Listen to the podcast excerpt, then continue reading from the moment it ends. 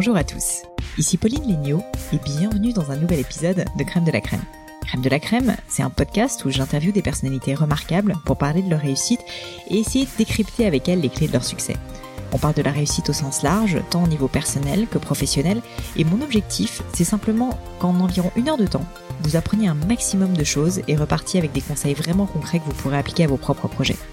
J'essaye de publier Crème de la Crème une fois par semaine, mais vous avez peut-être remarqué que j'ai pas de jour de rendez-vous précis. Alors pensez à vous abonner pour être bien sûr de ne louper aucun épisode. Enfin, et promis, je passe à mon invité du jour. Si le podcast vous plaît, que vous appréciez tout ce travail et que vous voulez soutenir Crème de la Crème, vous avez peut-être remarqué que j'ai pas de sponsor. Le meilleur moyen de le faire, euh, et ce qui m'aide le plus en réalité, c'est tout simplement de laisser un avis 5 étoiles ou un petit mot doux, ça me fait aussi plaisir, sur l'appli podcast iTunes. J'en ai un d'ailleurs dernièrement que j'ai trouvé vraiment particulièrement touchant, et du coup je voulais remercier la personne en direct que je vais vous lire. Donc c'est un message de Clémence-CH qui me dit J'écoute chacun des podcasts avec l'appli Note ouverte sur mon iPhone et relève des que je relis consciencieusement chaque jour. Merci Pauline pour ces échanges si inspirants avec des invités plus incroyables les uns que les autres. Merci vraiment à toi Clémence pour ce mot trop trop sympa, ça me touche beaucoup et puis en plus je voulais le citer parce que je trouve que l'idée euh, d'avoir l'appli note ouverte euh, en même temps que qu'on écoute euh, c'est top. Moi-même quand je fais des interviews j'avoue que je prends des notes et en fait ça m'aide énormément parce que moi aussi j'apprends beaucoup et, et du coup voilà c'était une petite idée peut-être pour certains d'entre vous. J'en profite enfin pour vous dire que si vous avez des idées d'invités qui vous plairaient ou des feedbacks à me faire, pensez à me contacter sur le blog du podcast www.podcast-crème-de-la-crème.com ou le faire aussi directement sur mon Instagram perso qui est @pelenio p l a i g n e. J'essaye d'être réactive. Mais assez bavardé, je passe maintenant à mon invité du jour. Alors aujourd'hui, j'ai le plaisir d'accueillir Clotilde Dussoulier, créatrice du célèbre blog culinaire Chocolate and Zucchini, mais aussi du podcast Change ma vie que vous connaissez peut-être. Si on parle de Chocolate and Zucchini d'abord, c'est tout simplement euh, l'un des 50 meilleurs blogs culinaires au monde, et c'est pas moi qui le dis, c'est euh, c'est rien de moins que le Sunday Times, donc euh, voilà quand même pas mal.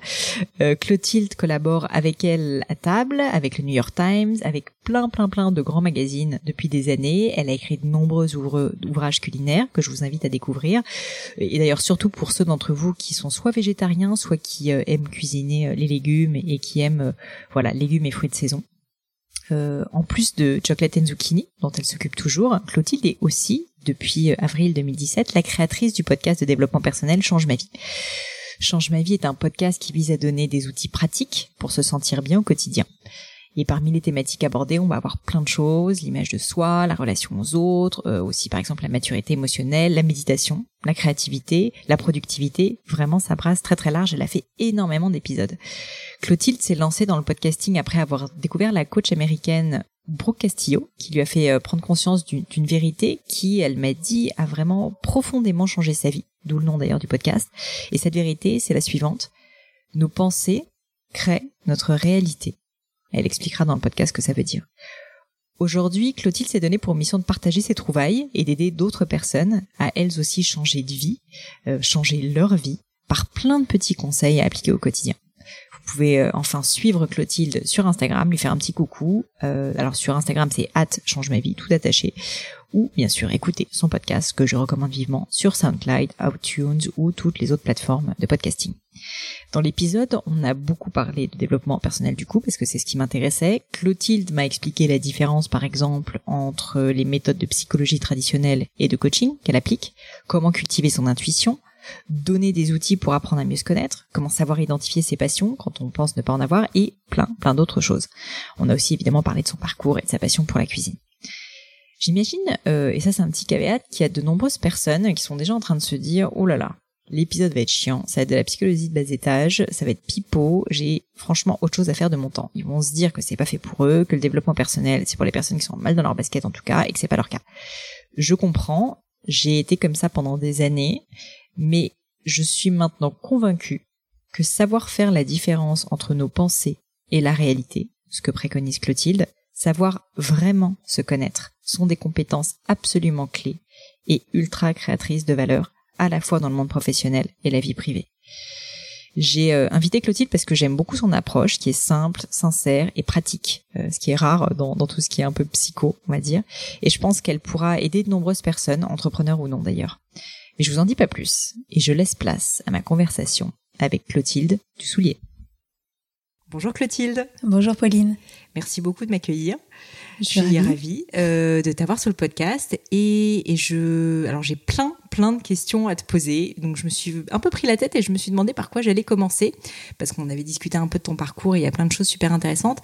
Et au fond, je me suis dit on va en parler, mais que ce qui m'intéressait le plus là actuellement, c'était euh, de parler de ton podcast et de parler surtout de qu'est-ce qui t'a amené à le créer et, euh, du coaching et du self-développement puisque ton podcast donc qui s'appelle Oui change ma vie dont, on va parler est un podcast qui aide des personnes à je je sais pas comment tu qualifierais ça, mais à retrouver un peu leur chemin, à leur donner des outils tout simplement euh, pour l'esprit, comme tu le dis très bien.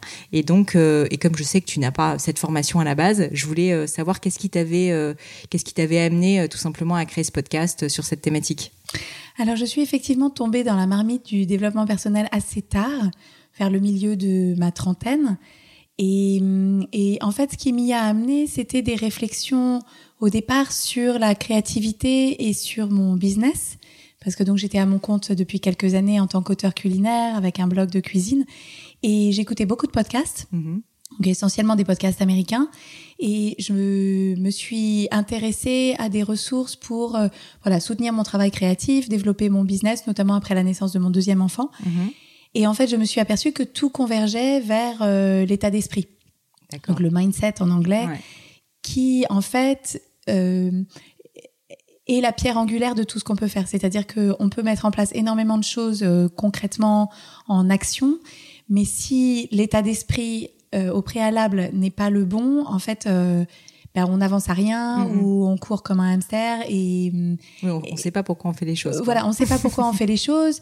Même quand on a du succès, on n'en profite pas parce que on a tout le temps peur que ça s'en aille. Et, et en fait, ça m'a beaucoup intéressée à la fois intellectuellement et pour moi-même parce que j'avais personnellement plutôt une approche euh, psy en fait quand j'ai eu des périodes dans ma vie où j'avais où j'avais besoin d'aide où je rencontrais des difficultés?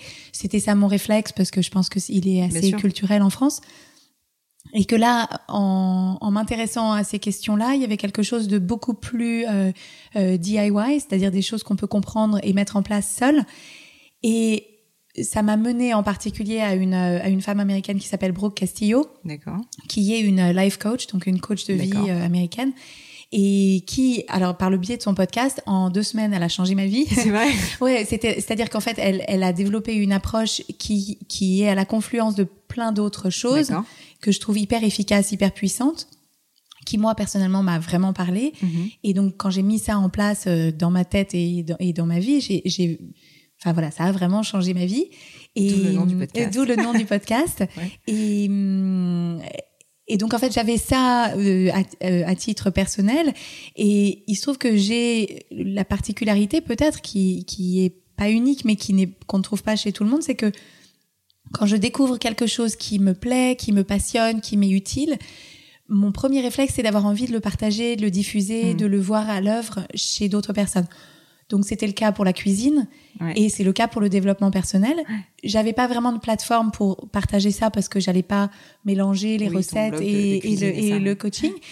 Et comme j'adorais les podcasts et que euh, c'est vraiment, enfin, aux États-Unis à ce moment-là, c'était, ça avait explosé mm, mm, mm. un petit moment plus tôt et que moi, ça me trottait dans la tête. D'ailleurs, en fait, finalement, ça, c'était quoi, 2015 Alors, euh, j'ai découvert le podcast de Bro Castillo en 2016. D'accord. Euh, moi, j'écoute des podcasts. J'ai vécu aux États-Unis dans les mm. années 2000-2002 et en rentrant en France, j'écoutais des podcasts pour continuer à écouter euh, des émissions de radio que j'écoutais aux États-Unis. Et puis au fur et à mesure que les podcasts natifs se sont développés aux États-Unis, bah, j'ai j'ai pris euh, voilà j'ai j'ai emboîté le pas à cette à cette tendance là. Et en fait j'ai fait euh, j'ai fait pas mal de rêves où j'avais un podcast ah, et donc j'avais même proposé à une fille que je connais de faire peut-être un podcast sur la cuisine. Et puis ce projet-là, c'est c'est pas fait. Et en fait, c'était pas là-dessus que j'avais envie de. Enfin, ma plateforme sur la cuisine, je l'avais déjà. J'avais pas envie de mmh, rajouter. Mmh, mmh. Euh, un médium, enfin j'ai déjà un podcast, un, blog en deux langues et tout. Enfin, je veux dire, je fais déjà, déjà beaucoup, de, choses. autour de ça. et, et, en fait, justement, je me suis réveillée d'une sieste un dimanche après-midi. Euh, et, et, en fait, au réveil de la sieste, je savais que j'allais faire un, un podcast, en français qui allait s'appeler Change ma vie, outils pour l'esprit, euh, pour partager ces outils-là. Une vision, génial. Et alors justement, tu as, utilisé le mot psycho, euh, psychologie, et ça m'intéresse parce que j'ai je, écouté ton podcast et je l'écoute régulièrement, et d'ailleurs je trouve formidable, j'invite tout le monde à, à, l'écouter. Mais, euh, mais justement, c'est très différent de ce que je peux penser être de la psychologie, parce que j'avais l'impression que c'était très pratique, euh, tu donnes des, des, vrais outils, des exercices. Je voulais te demander, en, avec tes mots, en fait, pour toi, pour les personnes qui peut-être ont un peu peur, tu vois, de ce terme psychologie ou d'aller voir un psy, enfin, c'est pas ça en fait l'objet de ton podcast. Tu dirais que ce podcast, en fait, il est pour, euh, il est pour qui? Il est à destination de quelle personne? Quels sont, Qui sont les gens euh, Donc a moi, mais qui sont les gens qui écoutent ton podcast? C'est une très bonne question. Alors j'ai quand même une assez grande variété de personnes, en tout cas qui se manifestent, parce que bien sûr tout le monde se manifeste pas. Mais je pense que dans l'ensemble, ce sont des personnes qui euh, n'ont pas nécessairement de grandes difficultés dans leur vie, mais qui se disent je devrais être plus heureux que je ne suis, mm. c'est-à-dire qui ont des, enfin voilà, qui ont un toit au-dessus de leur tête, qui ont l'eau courante, euh, qui sont pas forcément en mauvaise santé. Euh, mm, mm. ou qui parfois ont une zone de leur vie qui leur convient pas, mais je veux dire globalement ça va et pourtant ça va pas. Et donc en fait, ce sont des personnes qui souvent se tournent vers des psys, comme moi j'ai pu le faire. Et en fait, les psys, alors il y a plein d'approches euh, psychothérapiques, hein, donc je, je, enfin je mets pas tout dans un grand sac, mais souvent c'est assez tourné vers le passé et ça permet de comprendre euh, dans notre parcours ce qui nous a amené là, pourquoi est-ce qu'on est qui on est, pourquoi est-ce qu'on fonctionne comme on, comme on est. Donc c'est très utile. Moi, ça m'a appris énormément de mmh. choses. Mais par contre, pas très pour ma part, mmh. il y avait un déficit de euh, d'outils pour inventer la suite. Mmh, et qu'en fait, je me sentais un petit peu emprisonnée dans euh, bon ben je, je, comprends pourquoi est-ce que je fonctionne comme ça. Mais maintenant comment je fais Mais comment est-ce que je casse ce, ce, ce, schéma et comment est-ce que j'invente des nouvelles façons d'être?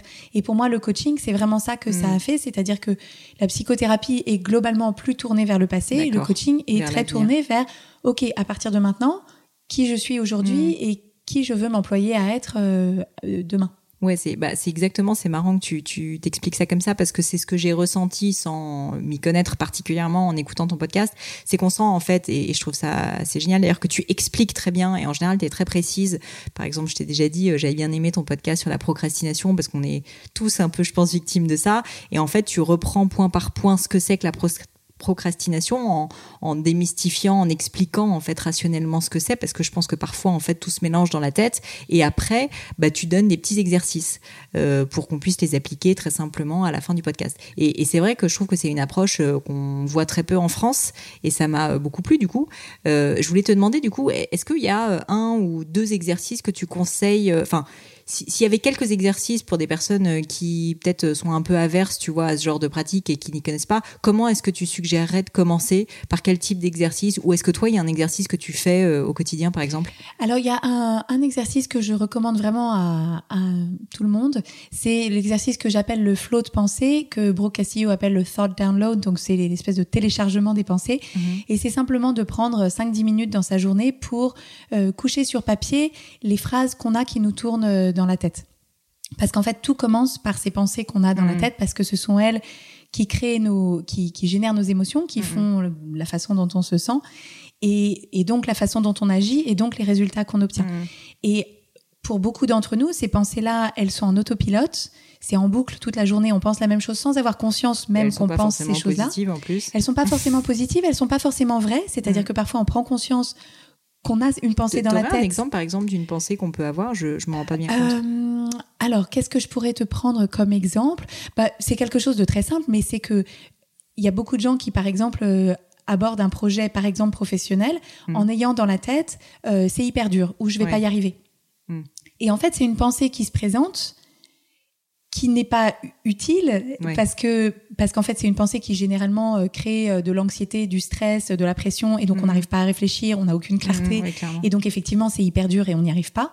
Donc c'est beaucoup de pensées qui en fait finalement euh, créent notre réalité, c'est-à-dire que c'est des prophéties qui s'auto-réalisent et donc c'est simplement le fait de se dire alors là c'est hyper basique l'exemple que que je donne mais c'est simplement de de prendre conscience sur le coup qu'on est en train de se on, on, on, se propose de faire quelque chose et on a en tête la pensée je vais pas y arriver c'est très mhm. difficile.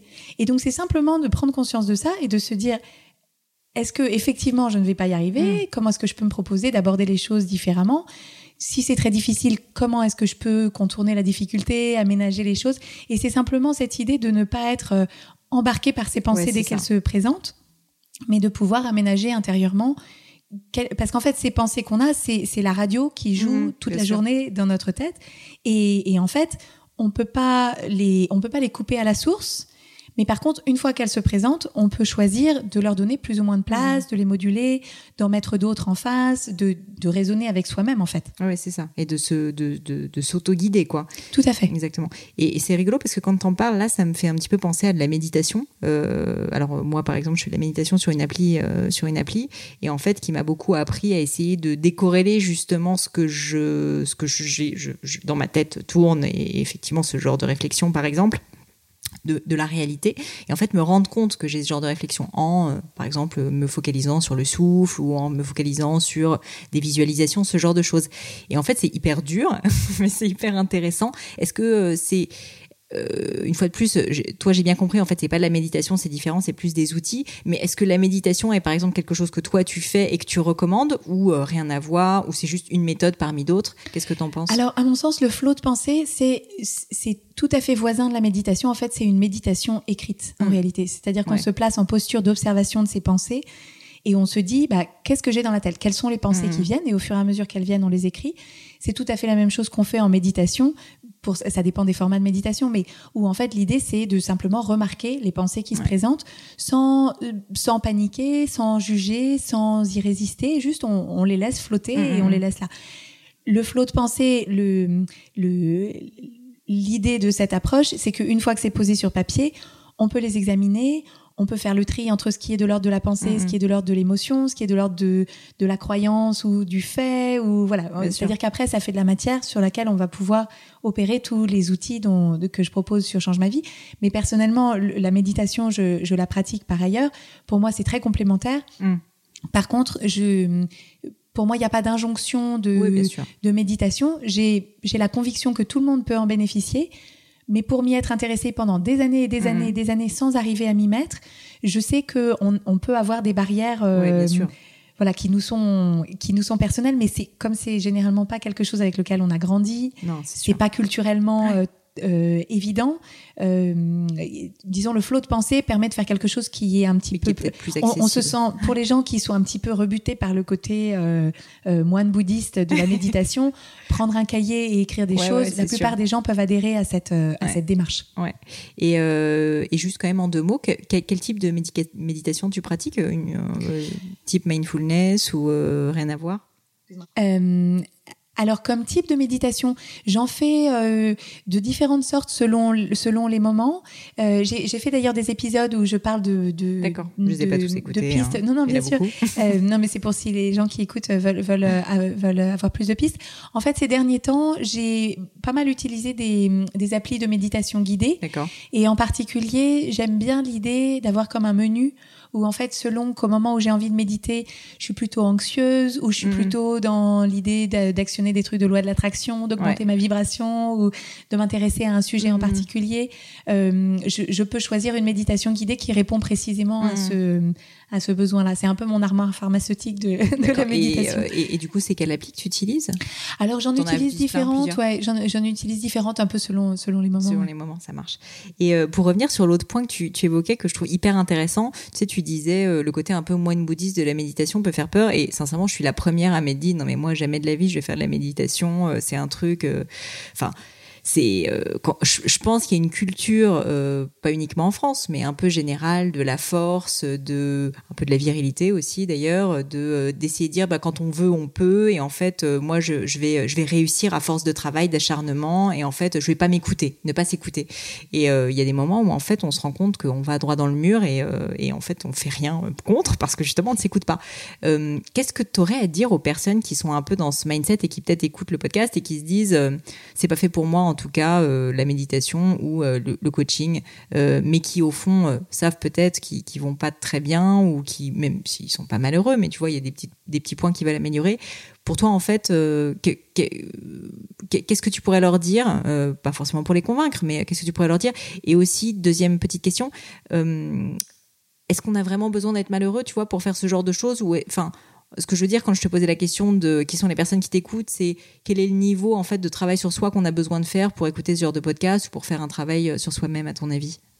Alors Déjà, pour commencer, je, moi, je fais une proposition avec ce podcast. Je ne prétends absolument pas que ça fonctionne, enfin que ça, que ça parle à tout le monde.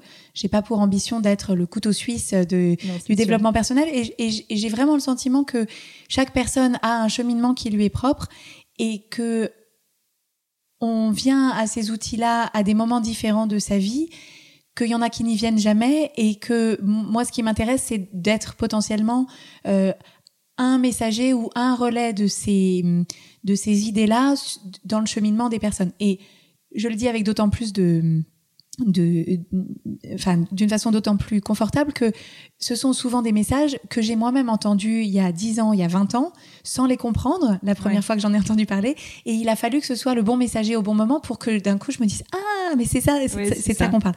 Donc donc je ne chercherai à convaincre mm. personne, le simplement ce que enfin pour moi le message qui est important c'est l'idée de se dire que effectivement on vit dans une société où on a une injonction au bonheur notamment mm. et où dès qu'on ressent des émotions euh, qui nous sont désagréables on croit que c'est qu'il y a un problème et du coup on y résiste on n'écoute pas, on fait là là là là là, en se bouchant les oreilles. Euh, et du coup, on va faire du shopping, on mange trop, on regarde Netflix, on boit trop. Euh, et, et qu'en fait, c'est simplement cette idée de de, de se tourner vers l'intérieur sans que ce soit nombriliste, mais simplement d'être euh, d'être présent à soi pour savoir ce qui se passe. Mm-hmm. Et si ça se trouve, tout se passe bien et génial. Mais c'est simplement d'avoir une connexion à soi pour éviter d'être euh, euh, happé ou influencé par ce que les publicitaires disent, le regard des autres, euh, la gardienne de l'immeuble. Euh, et, et c'est simplement ça. Voilà, avoir une connexion à soi suffisamment riche et sereine pour qu'on ait l'impression qu'on emmène sa vie là où là où on en a envie. Et pour répondre à ta deuxième question sur le niveau de souffrance, en fait, ces, ces outils de coaching, la, leur puissance, à mon sens, c'est que on, on a le même cerveau avec les mêmes mécanismes, qu'on soit dans une situation que tous jugeraient, euh, enfin que sur un panel de 100 personnes, tout le monde jugerait c'est une situation hyper difficile ou une situation hyper enviable. C'est-à-dire que les circonstances autour de nous, c'est pas elles qui font qu'on est heureux ou malheureux. c'est vrai. C'est vraiment, c'est vraiment la façon qu'on a de vivre les choses. Mais ça, c'est hyper puissant et euh, profond. Et, je me rappelle avoir déjà, euh, enfin, je sais pas si tu l'as vécu. D'ailleurs, si tu as des exemples, c'est hyper intéressant. Mais voir des personnes, euh, c'est un peu impensif, mais qui sont dans des situations où tu dis, mais mais, leur vie est vraiment dure. Et en fait, tu sens et que c'est sincère que ces personnes sont en fait heureuses et épanouies et qu'ils ont fait ce choix, euh, bah, en fait, d'être épanouies. Et à l'inverse, des personnes, t'as l'impression qu'ils ont tout, euh, qui sont très malheureux. Et donc, euh, j'imagine que voilà, tes, outils servent vraiment à, se rendre compte de ça et à aller dans le sens euh, plutôt du bonheur. C'est tout à fait ça. C'est-à-dire qu'il y a quand même un, minimum en termes de circonstances pour notamment euh, que nos jours ne soient pas en danger. Mais à partir du moment, enfin la plupart des gens qui écoutent un podcast euh, euh, ont, les bases du, de la sécurité euh, matérielle. Mais à partir de ça, on, s'aperçoit que effectivement, on peut avoir envie de choses, mais qu'en fait, on peut déjà trouver. Enfin, voilà. En fait, l'objectif, c'est de faire en sorte que dans la situation dans laquelle on est aujourd'hui, d'optimiser son épanouissement et de se proposer d'aller vers vers la croissance, quelle que soit le, mm, mm, mm. quelle que soit la forme que, que ça peut prendre. Mais ce qui est intéressant aussi, c'est de savoir que même quand on est dans une situation qui paraît enviable, on peut effectivement avoir des situations de souffrance personnelle, soit et c'est souvent parce qu'en fait on reste sur place, c'est-à-dire que on a profondément, on aspire profondément à la croissance et à l'évolution. Ouais, tu et personnes qui sont, voilà, l'être humain. Et du coup, si on est dans une situation de vie dans laquelle on estime avoir accompli des choses, mais qu'en fait on a tellement peur de perdre ce qu'on a, mm, mm, mm. que on ne bouge plus, qu'on ne s'autorise pas à faire autre chose parce qu'on se dit, euh, voilà, tant que ça marche, faut que je reste là, mais qu'en réalité notre cœur il, il, nous pousse euh, ailleurs, on peut avoir une vraie souffrance dans, dans le surplace à distinguer de l'inconfort, de la croissance, parce qu'effectivement, quand on sort de sa zone de confort et qu'on essaye et qu'on s'emploie à faire des choses qu'on n'a jamais faites euh, auparavant, et eh ben ça vient avec tout un lot de voilà de, de, de pensées, de dangers, d'inconfort, de, peur du jugement, de peur de se mmh. planter, de tout ça, et qu'en fait c'est simplement d'en avoir conscience et de se dire si j'ai envie de créer des choses dans ma vie qui n'existent pas encore, bah faut que je sorte de la caverne et que et que j'aille explorer. Donc c'est pas marrant tous les jours, mais c'est quand même ça que j'ai envie de faire. C'est clair. Bon, bah, c'est c'est joliment dit en tout cas. je, je, on va parler encore un tout petit peu de, de ça parce que je sais que tu toi-même tu passes ton diplôme, c'est ça de, une certification, voilà, c'est ça. c'est ça. De Bro Castillo. Et donc celle de Bro Castillo spécifiquement. Oui. Juste en deux mots, est-ce que tu peux m'expliquer quelle est euh, la, différence en fait de son approche versus euh, d'autres coachs? Donc tu m'as dit en deux mots qu'elle euh, donc c'est très tourné quand même exercice et outils, mais est-ce qu'il y aurait quelques quelques petits des points de différenciation qui, qui toi t'ont particulièrement marqué? Alors en fait. je suis quelqu'un, je, je, et je m'aperçois de plus en plus avec les années, je suis très intuitive. C'est-à-dire que moi, j'ai, j'ai été, enfin, je, je suis arrivée au travail de Brooke Castillo. Ça a changé ma vie. Et je me suis dit, voilà, cette femme-là, je veux apprendre tout ce qu'elle a à, tout ce qu'elle a à m'enseigner, je veux l'apprendre. Et je t'avoue que ça me donne assez envie d'écouter son podcast. Ouais, c'est ça. Non, mais je, le recommande. Alors, elle est très très américaine. Donc, il y a des Français que ça rebute. un peu, ouais. Moi, je, je vois le, enfin, je, je vois son humour. Je vois, voilà, je, je, je vois le personnage mm. qu'elle euh, qu'elle joue, qui en réalité est pas tant un personnage que ça. Mais enfin, je, je la trouve euh, finalement très fraîche dans la façon. Euh, euh, à 100% d'être euh, d'être elle-même. Et je pense qu'on peut tous s'inspirer à minima de ça. Et donc voilà, donc j'ai différentes influences, mais Bro Castillo sur le coaching, pour moi, c'est vraiment la personne qui me parle le plus à moi. Je, je, je trouve que son approche est hyper puissante et donc j'ai pas j'ai même pas fait une étude de rien du tout. c'est-à-dire que je voilà c'est ouais c'était euh, enfin t'es un peu tombée amoureuse de la personne c'est-à-dire que en, fait c'est vraiment cette idée qu'il y a des fois où où tu vois un appartement une personne un job un lieu et tu te dis c'est voilà c'est c'est là que j'ai c'est là que j'ai envie d'aller et, mm. et et moi mon parcours de vie fait que j'ai je suis de plus en plus tranquille avec euh, l'idée de prendre des décisions euh, comme celle-là. Bah, alors justement, tu me fais une très belle transition et je te remercie. Mais je t'en prie, Pauline. C'est vraiment un plaisir ce podcast de, euh, de donc vers euh, vers en fait ton parcours dont je voulais parler parce qu'en fait donc j'ai évidemment fait un peu mes recherches et, et ça m'a et on en avait déjà discuté en tout cas mais ça m'a fait un peu sourire parce que toi donc tu as un parcours à la base qui est un parcours euh, informatique donc on pourrait penser que ça serait pas du tout le cas pour quelqu'un qui vient qui devient coach dans le self développement et ensuite tu crées un blog culinaire. Maintenant tu as ton podcast de coaching. Enfin, j'ai un peu l'impression que tu as déjà eu mille vies. Et une des questions que je voulais te poser, c'est du coup, euh, est-ce que c'était prémédité d'une certaine manière d'avoir une vie aussi euh, variée, tu vois, qui, part quand même un peu dans des sens euh, assez différents? Ou est-ce qu'en fait, c'est vraiment que tu as suivi au fil de l'eau des opportunités et juste tu as suivi ton instinct, là, comme tu en parlais à l'instant? Alors, je, c'était absolument pas prémédité. Moi, à la base, je voulais être comédienne. D'accord. Euh, Alors encore une autre vie. Donc voilà, c'est ça. Donc euh, c'était c'était à ça que je me destinais entre 10 et 18 ans en gros. Euh, et puis en fait, euh, je me suis aperçue que le métier de comédienne, c'est-à-dire j'aimais j'aimais jouer, mais le les qualités qu'il fallait développer pour pour réussir en tout cas à l'âge que j'avais à ce mm. moment-là et ce que et ce que je comprenais de ce métier en fait euh, me voilà je me disais c'est pas fait pour moi. Je, je, voyais que j'allais pas être heureuse euh, là-dedans. Mm. donc euh, j'ai et, et, donc c'était un premier changement de de parcours. C'est-à-dire que j'ai fait une croix là-dessus sans aucune difficulté. C'est-à-dire du jour au lendemain j'ai décidé que c'est fou quand même je, je, me permets d'attendre parce que enfin à 18 ans en général justement on est encore tout feu tout flamme. Du coup tu étais quand même déjà assez réflexive quand même comme personne. Parce que pour à 18 à 18 ans te dire non mais en fait c'est pas ma personnalité euh, d'être comédienne il faut que je trouve autre chose. Et en plus, du coup, j'imagine switcher sur l'informatique. Euh, enfin, il faut quand même non seulement du caractère, mais je trouve qu'il faut pas mal se connaître.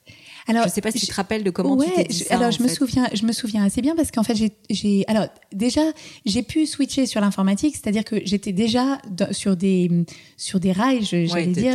C'est-à-dire que mes parents m'avaient toujours dit, c'est très bien, tu pourras être actrice, il y a aucun problème, mais comme tu es bonne en maths, tu, vas quand même faire un bac, tu vas quand même faire des études au cas où, tu vois. Donc ils ont ils ont ils ont carrément carrément bien fait, je pense. Enfin, je veux dire, je les remercie de m'avoir encouragée dans cette voie et j'y allais pas euh, la mort dans l'âme. Enfin, je veux dire, j'aimais j'aimais vraiment ce que j'aimais bien moi les études, j'ai toujours euh, bien aimé euh, euh, le voilà, j'aimais beaucoup le français, j'aimais les maths, j'aimais tout, sauf le sport.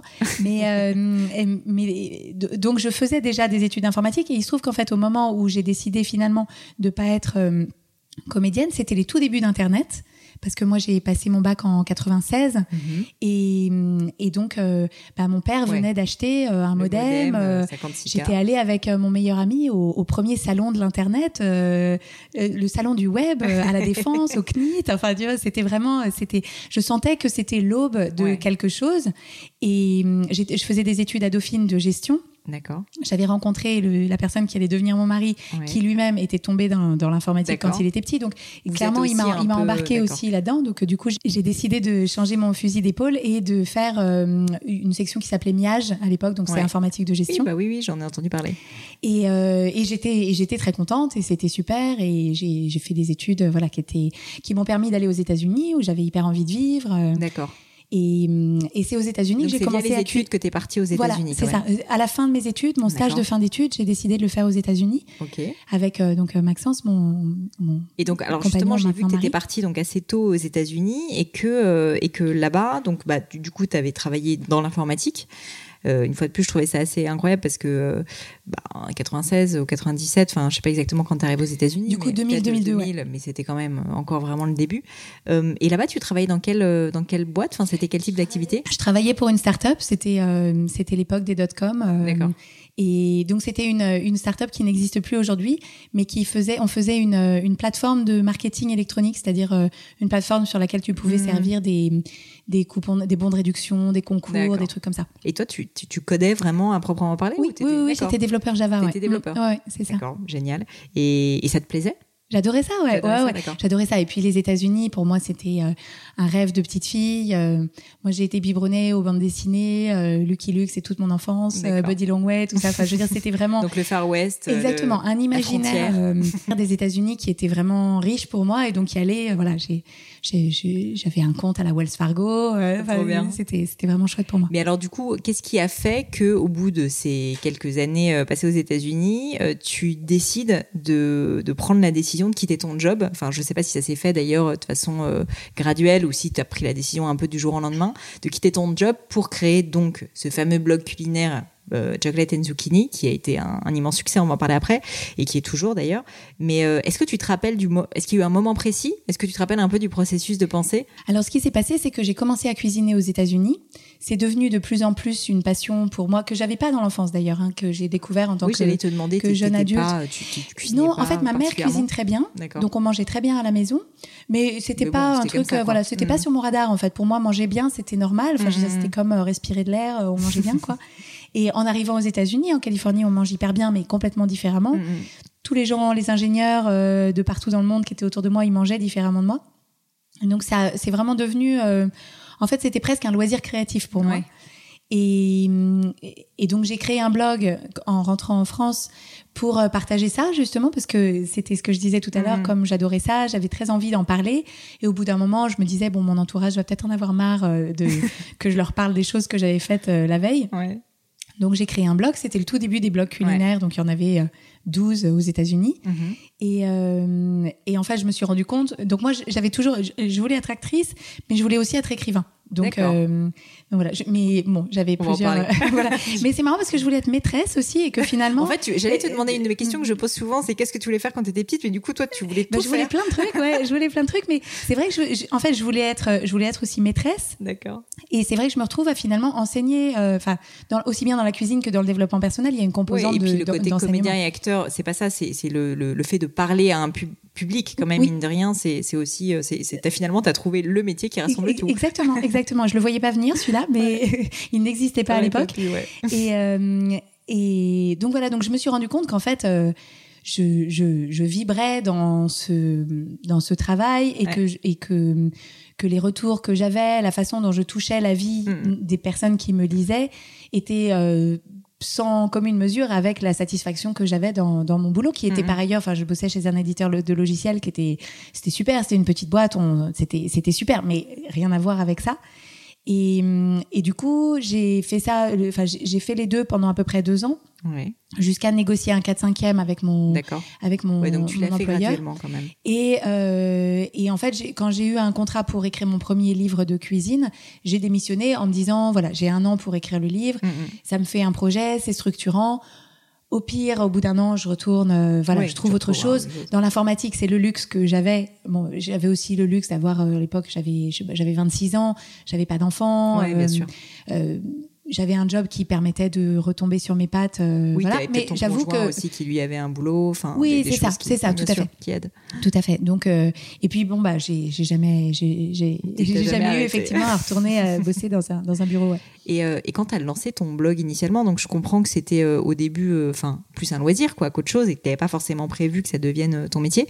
Mais quel était initialement un peu le projet, et puis qu'est-ce que c'est devenu pourquoi est-ce que tu as continué? Qu'est-ce qui a fait aussi que tu as eu envie de continuer pendant toutes ces années? Parce que mine de rien, ça fait combien de temps maintenant euh, Ça fait 15 ans. Ça fait 15 ans quand même que le blog existe. Euh, et j'imagine que ça a dû évoluer dans le temps. Donc, est-ce que tu peux me retracer un petit peu euh, bah, l'idée initiale quoi, de Chocolate and Zucchini et... alors, l'idée initiale, c'était simplement que je voulais parler de cuisine, mmh. avoir un endroit où je puisse parler des choses que je découvrais, des choses que j'essayais. et, hum, et en fait, quand je me suis rendu compte que c'était vraiment quelque chose que j'aimais faire, je me suis dit, il faut que je trouve euh, qu'est-ce que c'est le métier en face. Et le métier en face euh, n'existait pas précisément comme je voulais le faire, mais par contre, j'ai pu faire une sorte de patchwork de métier. C'est-à-dire que j'ai pitché des idées euh, de d'articles dans la presse. Comme je parlais anglais, j'ai, j'ai et que et que mon blog était en anglais au début, bah, j'ai pitché par exemple, je me souviens que le, tout premier le, le, tout premier article que j'ai que j'ai écrit, c'était pour le, Los Angeles Times.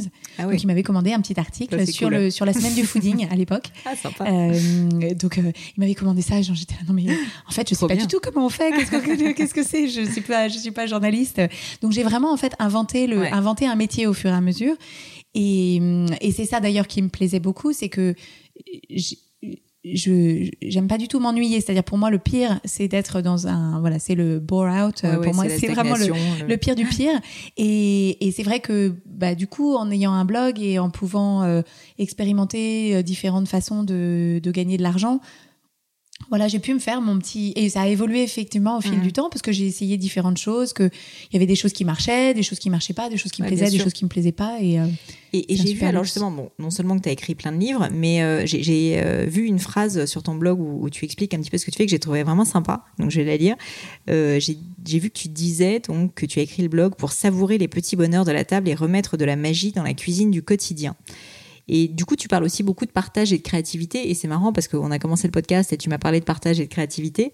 Et je voulais savoir donc euh, si si euh, si c'est ça aussi qui avait fait que la cuisine, qui est quand même quelque chose bah, qui est par essence du partage euh, et de la créativité, t'avait plu. Et finalement, c'est des valeurs pour toi qui sont importantes? C'est des valeurs qui sont effectivement très importantes, notamment parce que euh, ce, qui, ce, qui me, ce qui me plaît dans la cuisine et dans le, le fait de travailler autour de la cuisine, c'est qu'en fait, on ne rencontre que des gens qui ont ces valeurs-là. C'est-à-dire mmh. que des chefs euh, pingres et, et c'est peu fréquent. voilà, enfin, voilà, les gens qui viennent à la cuisine d'une façon générale, ce sont des gens qui partent d'une envie de faire plaisir, de, partager, des bons moments, de prendre le temps.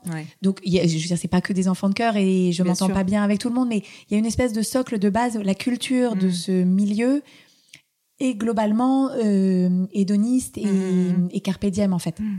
D'accord. Et, par contre, euh, une fois de plus, tu me confirmes que quand tu étais plus jeune, tu n'avais jamais envisagé de travailler dans ce secteur? Parce que souvent, le secteur de la gastronomie, au contraire, c'est vraiment le secteur de passionnés.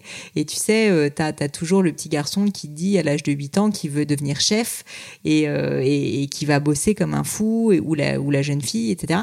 Et, c'est vraiment un secteur de passionnés. Et, toi, ce qui est rigolo, c'est que j'ai l'impression que ça t'est tombé dessus un petit peu par hasard. Complètement. C'est rigolo. Et euh, mais, mais surtout, ce que je trouve intéressant dans cette histoire, c'est que ça t'est tombé dessus par hasard, mais que tu as su saisir cet euh, hasard et que tu l'as suivi et que tu en as fait euh, ton métier, comme, comme, comme tu le dis. Et, et j'ai l'impression que c'est un peu aussi ce qui s'est passé sur le podcast. Tu as quand même une, une propension à savoir suivre un peu le flow et, euh, et, saisir les opportunités. C'est quelque chose euh, qui, enfin, tu, tu, me parlais d'intuition tout à l'heure. Euh, cette intuition, tu dirais que c'est quelque chose qui est un peu inné chez toi ou? C'est c'est quelque chose dont je m'aperçois a posteriori. Mmh. C'est-à-dire que c'est quelque chose dont je n'ai conscience que depuis finalement, je sais pas, à peine deux ans. Mmh. Mais en fait, quand je quand je repense à ces carrefours de vie et à ces décisions que j'ai prises, je vois qu'effectivement j'étais complètement dans le fait de de sentir quelque chose comme étant euh, vrai pour vrai pour moi. Mhm. Et je me souviens aussi que à chacun de ces carrefours, il a fallu que, c'est-à-dire mon entourage s'est toujours montré euh, euh, d'un soutien pour moi, mais pour autant il y a eu à chaque fois des, des discussions de mais est-ce que tu es sûr Bah c'est ça, j'allais te demander, c'est quoi la discussion quand même où tu dis à tes parents qui rêvaient que tu fasses une carrière dans l'informatique ou, euh, ou mais peut-être il ton se trouve mari? que mes parents ont jamais, euh, c'est-à-dire qu'ils voulaient que je fasse des études. C'était pas des parents qui disaient ma fille tu seras Mm. euh, médecin ou, ou avocat. Il se trouve qu'ils ont tous les deux fait des études, enfin des études, ils sont tous les deux ingénieurs, Ouais. ils ont tous les deux fait leur carrière dans l'informatique. Donc il y avait un truc quand même un peu un peu familial. Mhm. Mais euh, je pense que mes parents c'était surtout qu'ils voulaient pas que je parte dans un truc. euh, un truc qui n'avait pas de sens, mais je me rappelle très bien une discussion dans la voiture euh, que mes parents ont toujours nié par la suite, mais où j'ai dit, je pense que, je- où j'ai dit, je pense que je, je, je veux faire ça comme comme métier. Enfin, je veux écrire autour de la cuisine, et où il y a eu un peu un blanc, et c'était bon. Euh, euh, démissionne pas euh, quand même. Ouais. euh. Et, et en fait, moi, j'avais cette espèce de, de tranquillité intérieure, Mhm. c'est-à-dire je savais que c'était à minima quelque chose que je voulais explorer. Et, et justement, en fait, parce que j'imagine que, bon, des parents, déjà, ils ont peur, euh, etc. Et puis, c'est un métier juste, faut quand même le rappeler, qui n'existait pas, quoi. Le blogging à l'époque, maintenant, à la rigueur, on peut se dire que des parents seraient un peu plus ouverts. Mais à l'époque, ça devait quand même être complètement fou. Qu'est-ce que. euh, Enfin, donc j'ai l'impression que tu n'avais pas tellement peur et que tu as surtout voulu suivre, comme tu dis, ton intuition et, juste ta, passion. Mais euh, est-ce qu'il y a quand même un moment donné où tu t'es dit non, mais en fait, euh, il, faut que je revienne? Enfin, est-ce qu'il y a eu un moment de doute, euh, je dirais, dans ta carrière où tu t'es dit non, mais en fait, ça, ça va pas fonctionner, il faut que je revienne en arrière ou il faut que je rentre dans le droit chemin? Ou peut-être le regard des autres aussi, tu vois Le fait de se dire au moment où tu lâches ton job, bah, qu'est-ce que mon entourage va dire? Mes parents, mais même mes amis Enfin, j'ai un métier un peu bizarre. Est-ce que euh, qu'est-ce que je dois dire Comment je me présente, tu vois aussi Il y a cette question? Alors, j'ai, je sais pas si c'est la chance ou si c'est euh, quelque chose qui se construit, mais j'ai l'impression d'avoir toujours eu un entourage qui était quand même, euh, quand j'ai créé mon blog, tout mon entourage me disait c'est super. euh, Mm. euh, j'ai en particulier une grande sœur euh, qui m'a toujours beaucoup dit mais c'est super ce que tu fais, j'admire vachement. Enfin, et, et en fait ça, ça porte parce que parce que euh, parce que justement j'ai- j'ai pas eu ce regard de genre mais euh, Ouais. c'est quoi euh, ce que tu veux faire? Et en plus comme enfin je pense que j'ai grandi dans un système de valeurs familiales où mes parents m'ont globalement fait passer le message que du coup j'essaye de transmettre à mes propres enfants que quoi que je fasse ça allait marcher Mm. Ça, C'est super. Et ça, je sais, je, je sais pas exactement si c'était concerté pour eux ou. Mais je crois que ma sœur m'a dit qu'il y a pas longtemps, elle en a parlé à ma mère et que, ma mère- et que apparemment c'était effectivement un truc Ah un concerté. truc C'était l'idée de dire voilà. Euh, et il se trouve qu'on leur donnait raison parce que globalement, euh, les choses qu'on essayait, on, on y arrivait. Mais je pense que c'est, enfin, la poule et l'œuf. C'est-à-dire que mes parents nous disaient, euh, Ah ouais, vas-y, tu sûr. vas y arriver, sauf en sport, encore une fois. On va y mais, mes revenir. mais mes parents ne disaient pas, ne disaient pas vas-y. Donc Non, du ils coup, disaient, voilà. le sport, tu peux le c'est pas dans la famille, c'est pas notre. mais tu vois, c'est pas notre atout. C'est ça qui crée le. Ah mais complètement, ah mais, mais 100%. Mais en tout cas pour les choses de l'esprit, les choses de la réflexion et tout ça, mes parents me, Mm. Faisaient, voilà, me disaient, si tu t'intéresses à quelque chose et que tu travailles, ça, ça ne pourra que marcher. D'accord. C'est assez formidable parce que je, vois quand même beaucoup de gens euh, justement qui sont terrorisés à l'idée de prendre des décisions euh, comme la tienne, de devenir par exemple indépendant ou de faire un métier un petit peu alternatif, on va dire. Et, euh, je trouve ça dommage, bah, à cause des parents, mais pas que. Enfin, sincèrement, juste l'entourage aussi peut énormément jouer. Donc, je voulais te demander si tu avais vécu ça justement pour ça et si tu avais des conseils quand même pour réussir à aller un peu au-delà et peut-être juste conseiller ces personnes sur comment faire pour pour ne pas écouter toutes ces petites voix, tu vois, qui te, qui te font peur. Euh, Peut-être juste suivre son instinct et, et, et l'amour de, de, de, son travail, quoi, tout Ouais. simplement. Alors en fait, euh, ce que je recommande vraiment là-dessus, c'est de, c'est de développer justement une pratique de, de, connexion à son intuition. Alors il y, a- Mm. il y a plein de façons différentes de se connecter à son intuition. Il y a des livres d'ailleurs qui ont été écrits, euh, qui ont été écrits là-dessus, mais c'est, c'est, c'est l'idée justement de la connexion à soi et tous les outils que je propose sur le podcast vont dans ce sens-là. Ouais. C'est avant de prendre ces décisions-là, de faire un travail juste de, de connaissance de soi, c'est-à-dire de de se dire bah, à quoi j'aspire. Et c'est des questions que finalement, euh, très peu de gens Se pose, ouais. se, se posent réellement. Euh, qu'est-ce qui est important pour moi, Mhm. qu'est-ce que c'est mes valeurs. Quand je m'imagine dans le scénario de, du bonheur et de la réussite Mhm. dans euh, 5, 10, 20 ans, à quoi ça ressemble, Mhm. le nombre de gens qui, qui, qui ne savent pas répondre à cette question-là, et Ouais. je, je ne mets aucun jugement dans ce, Bien dans sûr. ce commentaire, c'est juste qu'on ne nous incite pas à, dur réfléchir comme ça. C'est dur, enfin, sincèrement. Je, je, sais pas ce que t'en penses, mais euh, je trouve, moi personnellement, je suis un peu complexée par quelque chose qui est, je ne sais pas de quoi je suis passionnée. Il y a plein de choses que j'adore, mais de là à dire que c'est une passion, le mot passion est très fort, tu vois. Passion, pour moi, je visualise un petit garçon qui, depuis qu'il a 5 ans, une fois de plus, euh, a envie d'être euh, prof de piano, ou il a envie d'être, je sais pas, artiste. Moi, j'ai- jamais eu de passion parce que je m'intéresse à plein de choses et j'adore apprendre. Donc en fait, j'ai un peu l'impression d'être peut-être passionnée à la rigueur par le fait d'apprendre, euh, mais en fait, comment tu fais pour savoir, et ça c'est une vraie question que j'ai pour toi, comment tu fais pour savoir ce que tu veux réellement ou quelles sont tes aspirations, comme, comme tu dis? Alors, je suis, je, enfin, mon expérience personnelle, elle va pas forcément être très utile aux personnes qui sont dans cette situation-là parce que moi, à chaque fois, j'ai eu euh, un truc évident. Et donc, euh, il suffisait. Mais en même temps, je me dis, je le trouvais évident parce que j'étais ouverte à le voir comme étant évident. Parce que de l'extérieur, c'était peut-être pas forcément évident. C'était peut-être évident pour d'autres que tu restes dans la Silicon Valley, tu vois, pour faire de l'informatique. Oui, c'est vrai, c'est vrai. Mais en fait, euh, ce que ce que je veux inviter les, les personnes qui nous écoutent à faire, c'est donc développer une pratique de de, de dialogue avec son intuition, quelle qu'elle quelle qu'elle soit. Déjà simplement de prendre conscience qu'elle existe cette voix de Mhm. l'intuition et que si on l'entend pas, c'est pas pour ça qu'elle n'existe pas, c'est qu'il Ouais. faut peut-être déblayer un petit peu toutes les couches qu'on a construites au-dessus pour arriver à, à, à entendre la petite voix euh, qui est sur la banquette arrière. mais euh, mais par ailleurs, une, une chose qu'on peut essayer de faire, c'est simplement d'être attentif aux, aux, aux petites choses qui éveillent notre curiosité ou qui éveillent notre intérêt au, au quotidien.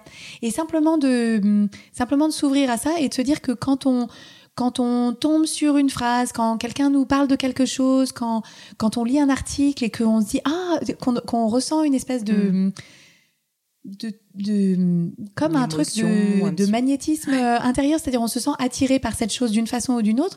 Euh, être attentif à ce, à ce tout petit mouvement intérieur, en Mhm. prendre note et ne pas se dire non mais c'est rien, ça n'a Ouais. pas de valeur, c'est juste un petit truc euh, euh, comme ça parce que euh, à mon sens c'est c'est ça peut être C'est des petits signaux c'est comme ça. des, c'est des petits indices, des petits cailloux que l'intuition sème et que si on s'ouvre à ça, euh, on, vo- on, on voit mieux d'autres messages euh, euh, plus importants et que si on les collectionne, et ben peut-être que ça va faire un peu un puzzle qui va commencer à dessiner quelque chose ça. qui, qui a un sens euh, plus, Il plus y a global. rarement un avion qui passe avec une banderole pour te dire euh, voici ce que enfin, si je file la Alors ça métaphore. arrive, ça arrive, mais c'est pas, c'est c'est pas c'est pas forcément voilà, c'est ça.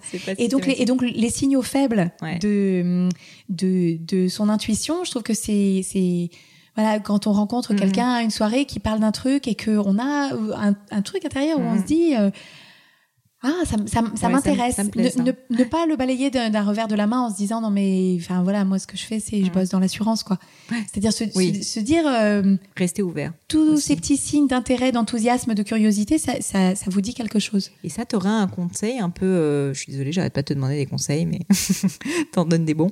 Un, un conseil pour euh, pour ne pas les louper en fait ces petits signaux faibles et notamment s'en rappeler parce que tu vois, tu peux le moment où tu le vis à la rigueur t'en rendre compte. Déjà, c'est pas si simple, mais euh, j'imagine peut-être que une des pratiques euh, typiques, c'est euh, de prendre des notes et de euh, faire un travail. Je sais pas si, si d'ailleurs toi c'est quelque chose que tu préconises, mais euh, je sais qu'il y a beaucoup de personnes, euh, des podcasteurs, etc. assez connus qui euh, ou des coachs d'ailleurs qui notent le matin, euh, je sais pas leurs intentions ou le soir.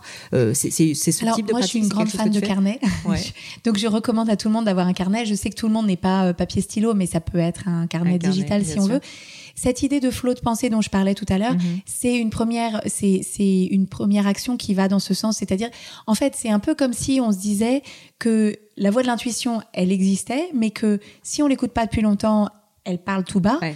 et que toutes les choses qu'on peut faire pour pour pour envoyer le signal intérieurement, j'écoute, Mhm. et donc par- en particulier faire des flots de pensée. Bah du coup la petite voix de l'intuition, elle va peut-être euh, parler un peu plus fort, un peu plus Mhm. souvent, et puis on et puis on amorce un dialogue. Mais cette idée des petites choses euh, auxquelles on s'intéresse, ça peut, dans un premier temps, être simplement réfléchir pendant quelques jours à se dire mais oui, qu'est-ce qu'il y a je pourrais, je, je, pourrais y prêter attention. Et puis au moment où il y a un truc, se dire ah tiens, est-ce que c'est de ça qu'elle parlait sur le podcast mm-hmm. et, euh, et se dire et qu'est-ce que c'est cette chose et qu'est-ce que ça veut dire pour moi et je peux la noter sur un papier. Et mais même quand on cherche sur un moteur de recherche sur internet. Euh, parce qu'on a eu une idée comme ça, euh, au moment où on le fait, se dire ah tiens, je suis en train de chercher un truc sur sur tel sujet, ça. qui me paraît un peu téléchargé de hmm. nulle part. Euh, et voilà, juste, euh, mais que ce soit ludique, euh, curieux, hmm. voilà, pas en faire un truc. il faut pas que ce soit un travail non plus. Voilà, pas un travail, pas sans gravité, voilà, mais simplement la, curiosité de soi. Super. Bah écoute, tous ces conseils, je vais essayer de les appliquer moi-même. Je, je suis pas sûre d'y arriver tous les jours, mais, mais je trouve que c'est hyper intéressant parce que l'intuition, on, a un peu l'impression qu'il y a des personnes qui, qui ont une intuition de façon innée et d'autres non.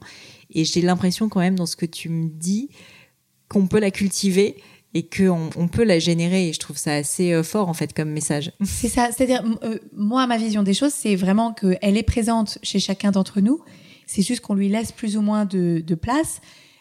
Encore une fois, sans qu'il y ait aucun jugement, c'est qu'on a des couches. Euh, mm, mm des couches de construction sociale qu'on a rajoutées par-dessus pour euh, toujours de très bonnes raisons parfaitement légitimes, mais que si on se propose d'emmener sa vie à un endroit qui a un sens pour nous, il vaut mieux écouter euh, la petite voix intérieure que euh, la société, quoi. Bien sûr.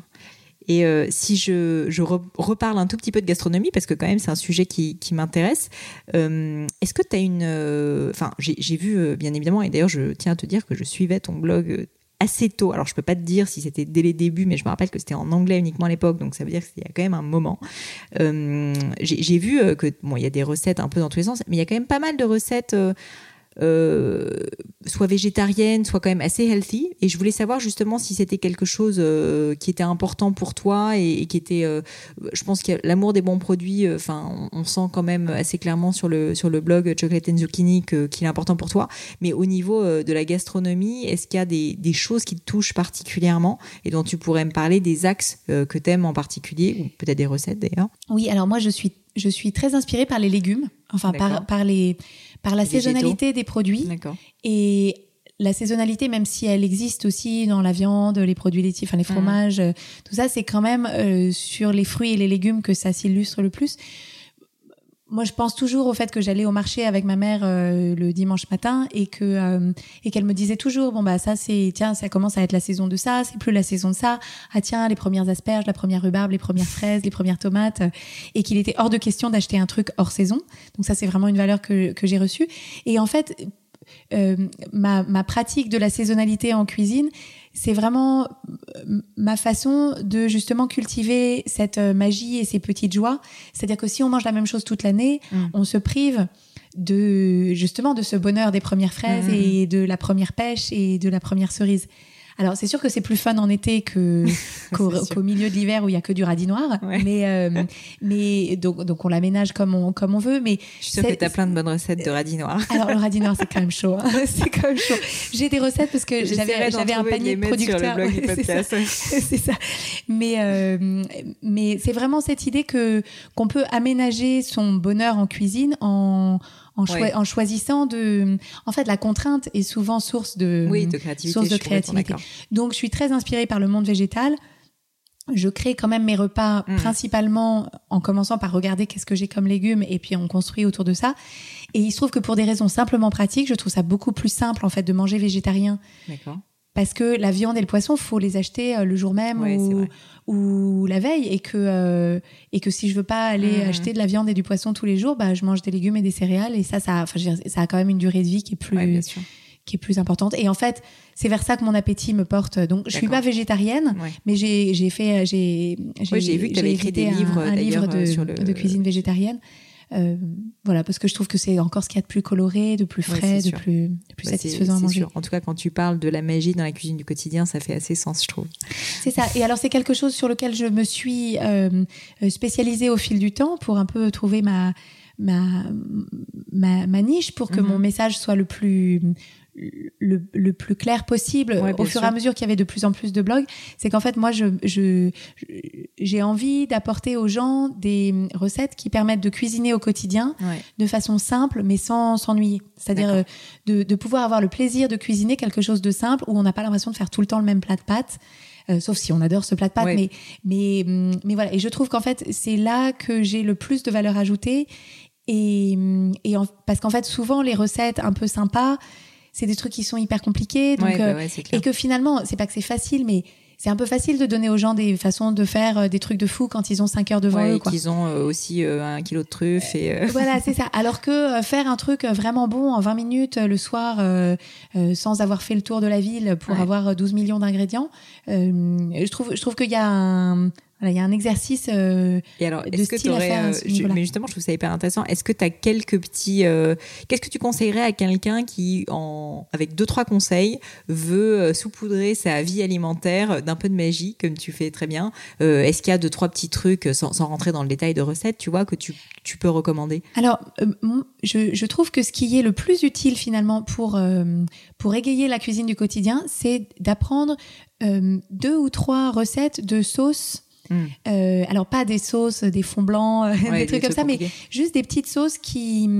qui ont beaucoup de saveurs et qui permettent donc euh, par exemple moi je fais une sauce euh, à, base de, de trina enfin de tahini donc le, mm, le beurre de sésame. Mon mari est libanais donc oui c'est ça ça doit te parler. Ou une sauce qui a un petit peu d'inspiration vietnamienne un peu comme la sauce des bobounes ou ce, ce, type de sauce qui se prépare finalement assez facilement et qui, et qui font que ensuite on prépare euh, euh, des céréales, des légumes rôtis ou des céréales, des légumes sautés. Mm-hmm. Ça va avec tout et en fait c'est la sauce qui finalement euh, donne le donne la troisième dimension. C'est ça qui donne le volume, c'est ça qui d'un coup on n'a pas l'impression de manger un truc voilà un truc vapeur sans sans relief. Et voilà, c'est ça. Les, ces petites sauces faciles, ça donne du relief à la cuisine du mmh. quotidien et ça prend 4 euh, minutes. Ouais, ça c'est génial. Ça et, les herbes fraîches. et en plus, tu peux les garder longtemps. Oui, c'est ça. On peut les garder quelques jours, donc ça fait mmh. plusieurs repas. Ça et les herbes fraîches. Le fait mmh. d'acheter le week-end euh, un bouquet de coriandre, de persil plat, de, de ciboulette. Ça aussi, on prend n'importe quoi qui est un peu fade ou ordinaire, on rajoute une pluie d'herbes fraîches et visuellement, euh, sur le plan de l'odeur, de la saveur, de, de l'impression qu'on a, ça, ça change tout. Top. Bah écoute, j'espère que ça m'a donné un petit peu faim. Justement, j'ai une autre petite question. Est-ce que tu as. Alors, le, le plat préféré, c'est toujours un peu basique comme question, mais si tu étais euh, sur une île déserte et que tu avais quand même deux, trois, enfin peut-être un plat ou deux, trois plats à prendre avec toi, qu'est-ce que tu choisirais? Alors je pense que euh, j'emporterais soit mon, mon chou-fleur à la Marie-Céleste qui est sur mon blog. C'est un, c'est un, un, un, plat de chou-fleur euh, franchement, sur rôti. c'est assez original. Ouais, non, je sais, personne de personne d'autre que moi emporterait du chou-fleur sur son île déserte. Bah, mais, mais, moi, on n'a oui. pas goûté le chou-fleur à la Marie-Céleste. Le Marie-Céleste, c'est un, un bar, euh, un bar qui est dans le troisième et, euh, et, et, qui à une époque avait un chef qui était, je suis pas allée depuis un petit moment, mais à l'époque il y avait ce chef ouais. qui, qui était, il est canadien, vietnamien, enfin canadien coréen, enfin il a, et, et donc il fait ce chou-fleur rôti qui est servi avec une sauce justement un peu aigre douce euh, ouais. euh, vietnamienne, des noisettes et de la coriandre. Et c'est juste une tuerie. Bon. Et donc j'ai goûté ça et comme je fais assez souvent, je goûte le truc et je me dis ah mais ça c'est facile et il faut suffit juste. Enfin je, je sais comment le faire. Et donc ensuite je propose la recette sur le blog. Donc ça et euh, pareil un brocoli rôti avec une sauce euh, tahini. Euh, D'accord. donc, donc voilà, je suis très raisonnable. Je suis, ouais, sur, je suis très crucifère rôti. Ouais. je vois ça. Ouais. c'est ça. Mais je pourrais vraiment en manger absolument tous les jours. Mais en fait tu aurais dû appeler le blog chocolate and brocoli. And brocoli, c'est vrai. Alors je c'est vrai, c'est vrai, t'as raison. Et d'ailleurs pourquoi, euh, pourquoi chocolate and zucchini? Alors chocolate and zucchini, donc zucchini c'est le, le, mot que les, les Américains utilisent pour la courgette, ouais. parce que les Anglais, enfin les, le, en anglais britannique on dit courgette. Merci d'ailleurs. mais, de, mais voilà, de, eux, eux ont emprunté notre mot, les Américains ont emprunté le mot italien. Et en fait, euh, alors la courgette c'est un peu le légume euh, phare de la cuisine de ma mère, donc euh, pour moi ça, ça représente le monde des légumes. Et, et je, suis, je suis très très chocolat. Et donc en fait, chocolat and zucchini, c'était une façon d'illustrer le fait que j'allais parler à la fois de d'une cuisine de légumes saine, du quotidien, mais aussi de choses sucrées et de chocolat en particulier. Super. T'as des, d'ailleurs, t'as des chocolats que tu aimes en particulier parce que moi, je suis une grande, grande fan de chocolat. J'adore le chocolat très noir. Désolée, messieurs dames, pour ce petit aparté, mais euh, c'est important. Oui, moi aussi, de je parler suis une de chocolat. De chocolat tu, euh, le des, plus noir, le mieux. Des, alors, on peut parler de marques, hein, franchement, de, de chocolat. Alors peut-être toi, ça te gêne, mais t'as des, ouais, des marques de chocolat que t'aimes en particulier? Alors en fait, moi, finalement, ce que j'aime le, le, enfin, ce que j'apprécie le plus, c'est le chocolat en tablette, le chocolat très noir en tablette. Et j'aime bon particulièrement. 90%, moi j'adore. C'est ça. Et j'aime particulièrement les chocolats. Euh, les chocolats non conchés. Euh, donc qui ont une euh, qui, ne, qui, ne, qui, ne, passe pas par le la mouture finale qui permet d'avoir la texture lisse. Donc en fait c'est un chocolat qui garde une texture un petit peu rugueuse ou croustillante. Et par exemple Ducasse fait un son, chocolatier fait une tablette non conchée et qui. Je veux dire que messieurs dames si vous aimez le chocolat noir ce, ce n'est ce n'est absolument pas sponsorisé mais les les chocolats Ducasse sont assez sublimes. Voilà et en particulier, moi, je recherche beaucoup des chocolats de, de, chocolatiers qui sont en mode bean to bar, comme on dit, mm. c'est-à-dire qu'ils n'achètent pas leur couverture à un couverturier. Pour la fondre et refaire des mm-hmm. tablettes, ils, achètent des fèves et puis ils ont toute la machinerie. Ils font le travail eux-mêmes. Simplement parce qu'il y, a, y a des très bons couverturiers, mais si je veux acheter du chocolat en tablette, mm. je préfère l'acheter directement auprès du couverturier plutôt que de payer le, la marge du, du chocolatier. Mais, euh, et ça m'intéresse cet exercice de style de partir de, de la fève. De la fève directement. Ça marche. Euh, bah, pour terminer, écoute, j'ai quelques petites questions rapides que j'aime bien euh, poser, pas, pas toujours dans cet ordre-là, mais qui sont un peu des, des questions que j'avais envie de te poser euh, avant de te quitter si jamais elles n'arrivaient pas dans le flux de la conversation. Euh, une question euh, qui, m'intéressait, c'était est-ce qu'il y a des choix ou des investissements que tu as pu faire? Quand je dis investissement, ça peut être des études, ça peut être un objet, enfin peu importe, du temps sur quelque chose. Euh, donc, des choix ou investissements que tu aurais fait et qui ont été euh, vraiment euh, les plus importants de ta vie, tout simplement, et que qui, te marquent. Alors c'est une question un peu lourde, mais de sens, je veux dire. Mais c'était important pour moi de te la poser. Donc ouais, est-ce que est-ce qu'il y a des choses qui te viennent à l'esprit? Bah, je, je pense que le, le fait d'avoir une grande une grande curiosité, une grande soif d'apprendre. Mmh. Et qu'en fait, quand je, quand je trouve un sujet, j'ai très envie de, de lire et finalement je passe beaucoup de temps à, à, mmh. apprendre, à creuser, à découvrir, à explorer. Je, pense que ça c'est le meilleur investissement de mon temps euh, que je que apprendre je apprendre. Ouais. Ouais, euh, le meilleur conseil qu'on t'ait donné? Je suis désolée, elles sont dures. Hein. Le meilleur conseil qu'on m'ait donné. Pourtant, j'écoute ton podcast, mais tu vois, je n'ai pas préparé euh, ces questions-là. Non, mais parce que je les pose pas, je les pose pas du tout toujours. Je j'aime bien changer à la fin. Qu'est-ce qu'on m'a donné comme conseil? Alors en fait, c'est marrant parce que j'ai l'impression d'avoir euh, toujours été assez euh, assez électron libre. Je suis un petit peu, euh, c'est-à-dire en fait, j'aime pas trop qu'on me donne des conseils. Et je pense que c'est un tort d'ailleurs parce que je pense que du coup je demande pas assez de conseils parce qu'en fait j'ai ce côté qui est un qui est un défaut que euh, j'aimerais avoir bon dès le début et que et que ce soit euh, que ce soit mon mérite euh, uniquement. Oui. Et, donc ça voilà comme je suis grande maintenant j'en ai conscience et donc il faut que j'aille à, l'encontre. Mais je, je pense qu'en fait finalement c'est plutôt que des conseils qu'on m'a donnés ça mm. peut être des choses que j'ai lues Ouais. Et je pense que pour moi, oui, tu prends des conseils. oui, c'est ça, c'est ça. C'est-à-dire, en fait, j'ai besoin d'aller chercher les conseils. Ouais, je comprends. Et euh... oui, t'aimes pas trop que quelqu'un sans permission te dise, euh, tiens, ma petite. Euh. en fait, je, je, pense que assez rapidement, si on me donne des conseils, je trouve ça condescendant. Mm.